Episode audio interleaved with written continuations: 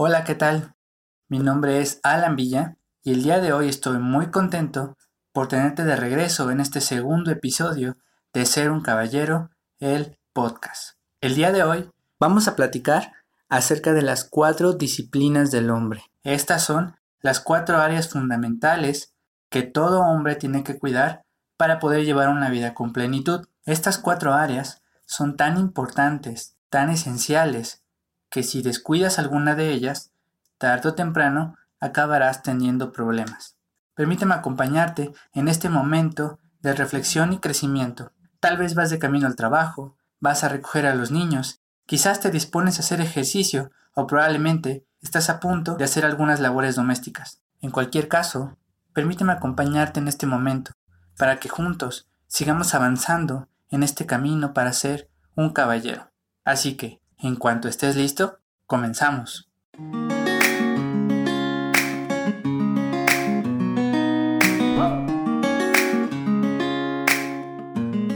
Como comentamos al principio del podcast, estas cuatro disciplinas son esenciales para tener una vida integral y se llaman disciplinas porque es necesario que tengas cuidado de cada una de estas independientemente de si tienes ganas de hacerlo o no, independientemente de si te gusta más alguna área que otra. Todas ellas requieren atención para que tú puedas tener una masculinidad sana y responsable. Estas cuatro disciplinas son tu desarrollo físico, tu desarrollo social, tu desarrollo espiritual y tu desarrollo en sabiduría. Vamos a comenzar con la primera de estas disciplinas, que es el desarrollo físico. Probablemente, lo primero que viene a la mente cuando escuchamos desarrollo físico es una imagen nuestra haciendo un duro entrenamiento para obtener ese cuerpo de espartano con el que todo hombre alguna vez ha imaginado. Pero, aunque nos hace bien realizar ejercicio con regularidad, el bienestar físico es un estado mucho más integral que incluye alimentarse sanamente, dormir al menos 6 horas diarias, procurar una excelente higiene personal, realizarse estudios médicos regularmente y sobre todo comprender que el cuerpo es el lugar de nuestra mente y espíritu y nuestra principal herramienta de trabajo. Por lo tanto, si nuestro cuerpo no está en excelentes condiciones, nuestro desempeño en las demás áreas también se verá afectado. Para reforzar la importancia del cuidado de nuestro cuerpo, quisiera compartir contigo una anécdota con la que quizás te sientas familiarizado o a lo mejor conoces a alguien que encaja muy bien con la descripción de esta persona que tiene lo que yo he denominado el síndrome del hacha sin filo. Esta historia consiste en un hombre, al cual vamos a llamar Alan, que está completamente determinado a talar un árbol. El hombre pone todos sus esfuerzos y todo su empeño en talar el árbol, utilizando para ello un hacha. Un día, llega un amigo de Alan y le pregunta, ¿Cómo estás? Y Alan le contesta, muy ocupado, estoy talando este árbol. Y el amigo se da cuenta que por más esfuerzos que pone, no logra progresar adecuadamente en su tarea. Entonces el amigo se da cuenta que el problema es que el hacha que está utilizando Alan no tiene filo. El amigo se dirige a Alan y le dice, Oye Alan, ¿por qué no vas y le sacas filo a tu hacha? De ese modo podrías realizar con mayor eficiencia tu trabajo. A lo cual Alan contesta, no puedo sacarle filo a mi hacha porque estoy muy ocupado talando este árbol. Yo no sé si a ti te ha pasado, pero algunas veces actuamos como Alan y estamos tan empeñados en realizar nuestro trabajo que no nos damos cuenta que si nos tomáramos un poco de tiempo para poder cuidar nuestro cuerpo, que es nuestra principal herramienta de trabajo, entonces podríamos realizar un mejor trabajo y de forma mucho más efectiva. Desafortunadamente, nuestro cuerpo es casi de lo primero que sacrificamos para podernos desempeñar con cierta soltura en las otras áreas de nuestra vida. A veces nos desvelamos por cumplir con nuestro trabajo o con nuestra tarea, no comemos bien, no dormimos bien, no hacemos el ejercicio que requerimos, y todo esto, tarde o temprano, nos va a llevar a tener una mala salud. Tarde o temprano, nos va a llevar a que nuestro cuerpo nos reclame por haber hecho un mal uso de él.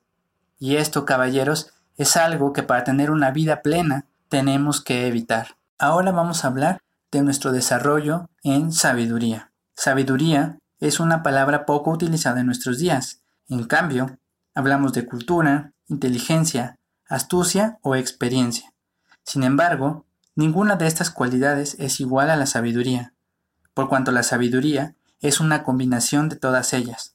La sabiduría tiene que ver con la capacidad de tomar buenas decisiones, tanto en la vida profesional como en la personal, la capacidad de prever las consecuencias de nuestras acciones, de no dejar que las emociones nocivas tomen el control de nuestra vida, de ser prudentes en el pensar, en el hacer y en el hablar. Tiene que ver con ser capaces de reconocer nuestros errores y aprender de ellos. Para conseguir sabiduría es necesario empaparse de fuentes de conocimiento adecuadas, tener mentores que nos puedan guiar, ser pacientes, ya que la sabiduría no se consigue sino con el tiempo y con el esfuerzo, y perseverar en la búsqueda de ella, porque mejor es la sabiduría que las piedras preciosas. Quiero aclarar que la sabiduría no es lo mismo que el conocimiento, o no es lo mismo que ir a la escuela, ir a la universidad y tener un título, una maestría o un doctorado. Para ser sabio se requiere tener conciencia de lo que sabes y de lo que ignoras. Se requiere ser capaz de discernir entre aquella información que es verdadera aquella que probablemente pueda ser falsa. Uno puede ir a la escuela y a la universidad y tener todos los títulos que sea, y sin embargo, se puede ser necio. Por el otro lado, uno puede nunca haber pisado una institución escolar y sin embargo estar lleno de sabiduría. La sabiduría es algo que se adquiere con el tiempo, con la experiencia, con el aprendizaje. Así que cuanto más experiencias hayas pasado, cuanto más hayas reflexionado acerca de ellas, cuanto más hayas aprendido de estas experiencias, más avanzado estarás en tu camino hacia la sabiduría. ¿Qué pasa si no te esfuerzas en adquirir sabiduría? En ese caso, serás una presa fácil de los impostores, de la gente que busca engañar, de la gente que miente, de la gente que sin estar segura de lo que está diciendo, reparte conocimiento a diestra y siniestra, ocasionando caos, sembrando la duda y ocasionando que las personas que no tengan sabiduría tomen acciones desesperadas en situaciones desesperadas. La siguiente disciplina es el desarrollo espiritual. Si bien podemos atender satisfactoriamente el resto de nuestras áreas sin procurar nuestro cuidado espiritual, Llega el momento en que nos cuestionamos sobre por qué hacemos lo que hacemos, hacia dónde vamos en la vida y qué es lo que realmente queremos hacer. Por lo tanto, el problema de no buscar nuestro bienestar espiritual es llevar una vida sin rumbo fijo, actuando de acuerdo con lo que los demás esperan y quieren de nosotros, en la cual las metas alcanzadas nunca llegan a satisfacernos, Así, el desarrollo espiritual consiste en adoptar principios éticos y morales que sean la raíz de nuestra conducta, en dedicar tiempo a conocernos, en ser profundamente honestos con nosotros mismos, en buscar el propósito de nuestras vidas y vivir consecuentemente con ello. De tal manera que construyamos una base sólida para afrontar las influencias y los retos externos sin perder de vista la esencia de nuestro ser. El problema con no dedicar tiempo a nuestro desarrollo espiritual es que va a llegar un momento en que nos vamos a sentir insatisfechos con lo que hemos hecho, nos vamos a sentir que nada de lo que hacemos tiene sentido, que nada tiene un propósito. Podemos llegar a sentirnos infelices y tener la necesidad de modificar algunos aspectos de nuestra vida, ya sea nuestro empleo, nuestra familia, nuestra pareja. Sin embargo, esto solo va a proveer una solución momentánea porque el problema seguirá ahí. Necesitamos trabajar en nuestra área espiritual, conocernos bien, saber cuáles son los principios que regulan nuestra vida, adoptarlos y ser fieles a esos principios. Finalmente, la última de las disciplinas es el desarrollo social. Las primeras tres áreas consisten en lo que podríamos llamar desarrollo personal. Sin embargo, como seres sociales, Debemos procurar tener buenas relaciones con los demás, tanto como esté en nuestras manos. Sin esta área, reinaría el egoísmo, y tarde o temprano terminaríamos actuando contra los intereses de los demás. Para lograr este desarrollo social, es esencial tener una sólida base espiritual que sirva de referencia para no atentar contra nosotros y nuestros principios en la persecución de esas buenas relaciones. Además, necesitamos sabiduría para poder conciliar con justicia y equidad los intereses propios y ajenos. Como regla general, para tener relaciones sanas con el resto de las personas, se debe ser respetuoso, interesarse genuinamente por los demás, dedicarles intencionalmente tiempo y comprender que los demás se rigen bajo sus propios principios y experiencias. De hecho, si te has cultivado correctamente en las áreas anteriores, tus relaciones con los demás mejorarán de manera natural como fruto de ese crecimiento. Claramente, el dominio de estas cuatro áreas toma muchos años de disciplina, pero dado que estás decidido a actuar como un caballero, será necesario perseverar en ello toda la vida. Estoy grabando este podcast el 27 de marzo del 2020. En este momento, todo el mundo está enfrentando una pandemia por el coronavirus llamado COVID-19.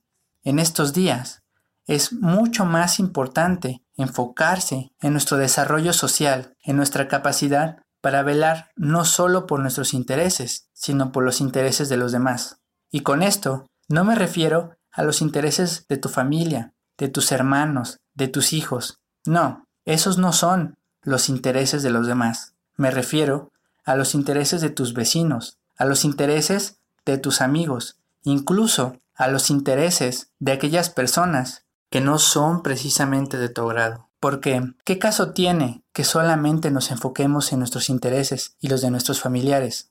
¿Qué no hacen eso también los asesinos? ¿Los ladrones?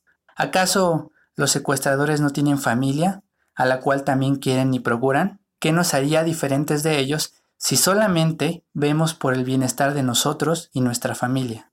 No, caballeros. Es necesario que nosotros también veamos por los intereses de nuestro prójimo y en esa medida es que lograremos hacer de este un mundo mejor. Recapitulando, las cuatro disciplinas de la vida de un hombre que son necesarias para poder llevar una vida integral son el desarrollo físico, el desarrollo en sabiduría, el desarrollo espiritual y el desarrollo social. Por lo tanto, debemos cuidar cada uno de estos aspectos para poder tener una vida integral, sana y responsable.